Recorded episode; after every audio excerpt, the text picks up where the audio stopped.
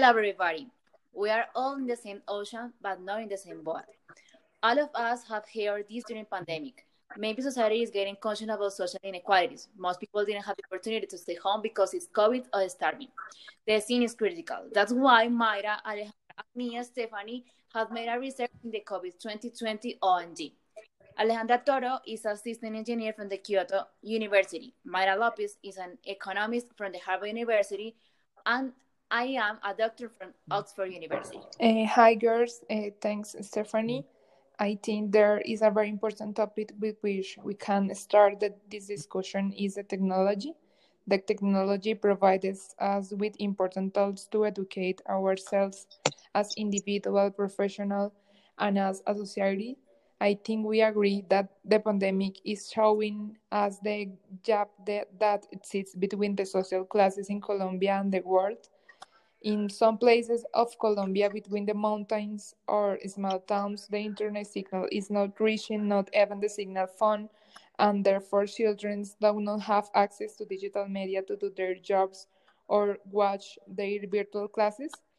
On next level, we have people with all and slow devices that not mm. allow they, they to design, create, download, or buy data. On the top uh, of the scale, a single person has up to five electronic devices to do their job or just have fun. A simple example like this, which occurs in millions of homes, social inequality is avoided. The challenge of our times is for all people to have equal access to digital media. Yes, Alejandra, technology is essential in our life. And about health, the social condition where you were born, how you grow, live, work, establish how you take care of yourself. And that's we, what we call health inequity. I have some outcomes for you from the research. First, children for the poorest 20% of households are nearly twice as likely to die before their fifth birthday. Second, spontaneous miscarriages are more frequent in poorer zones. Three, minority ethnic groups have been disproportionately affected by COVID 19. And four, the medical equipment is rudimentary and insufficient. For instance, a patient in Chocó or Vichada, Colombia takes even nine hours to be in a hospital. Root is a lack of food. This shows this has a significant social and economic cost to societies, but the recession obliges to reduce resources from the public health system. So this exacerbates during the pandemic. Finally, there are no rational reasons to think a black woman from Nigeria just gets sick easily than a white man in US.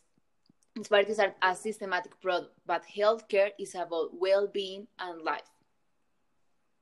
I agree completely with both of you. Through, throughout this wonderful meeting, we talked about the social factor that reflect the vulnerability of society in the pandemic. So we can conclude that the pandemic is showing us the abyss that exists between the social classes of our country and the world. The social determinants of healthcare are a crucial factor in development of con contagions and the way two people counteract the consequences of lockdown. That is, that is not just about having healthcare access. It's about the place where we live and work and how they impact our ability to take care of health and access the kind of care that we need. So when we think about the healthcare, we also have to think about things like equity and education, equity and employment, equity and access to food and water. Even some places around the world don't have access to water, and we are asking asking people to wash their hands. Thank you for being our audience today. We want to invite you to think about the disparities and difficulties that many people are getting through around the world. Bye. Bye.